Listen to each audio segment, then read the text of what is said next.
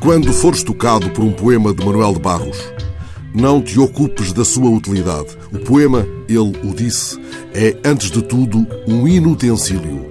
E a palavra é a ferramenta para construir coisas desúteis. No mesmo passo, do mesmo verso, é a palavra ferramenta e arte, operando em si mesma a mais misteriosa floração.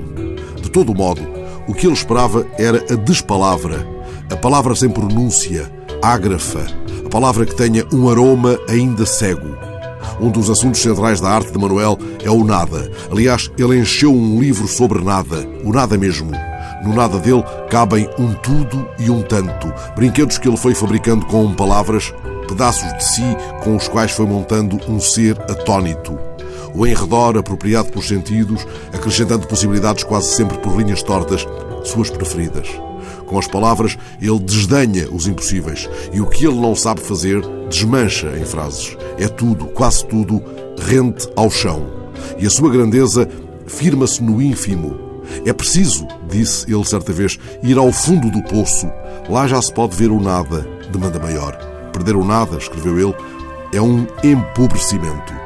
Por isso, o que ele deseja é quase sempre o deslimite, uma palavra que sirva na boca dos passarinhos. Ele queria ser lido pelas pedras, escreveu assim: Já posso amar as moscas como a mim mesmo.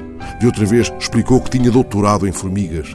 Viu que as andorinhas sabem mais das chuvas do que os cientistas. Fez mais do que um estudo sobre a importância do azul na vida dos passarinhos e anotou no caderno de andarilho que os girassóis têm dom de auroras, que os camaleões são pertencidos pelas cores, que as nódoas de muro seduzem caracóis, que os caramujos ajudam as árvores a crescer os imensos nadas, as ínfimas exuberâncias, o uso de palavras que ainda não têm idioma.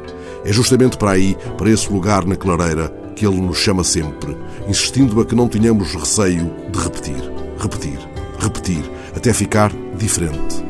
Esse é o dom do estilo, explicou ele, Manuel de Barros, e assim estava explicando, afinal, a poesia, a arte de voar fora da asa, explicando a matéria de poesia. As coisas têm importância, as coisas que não levam a nada servem demais para a poesia.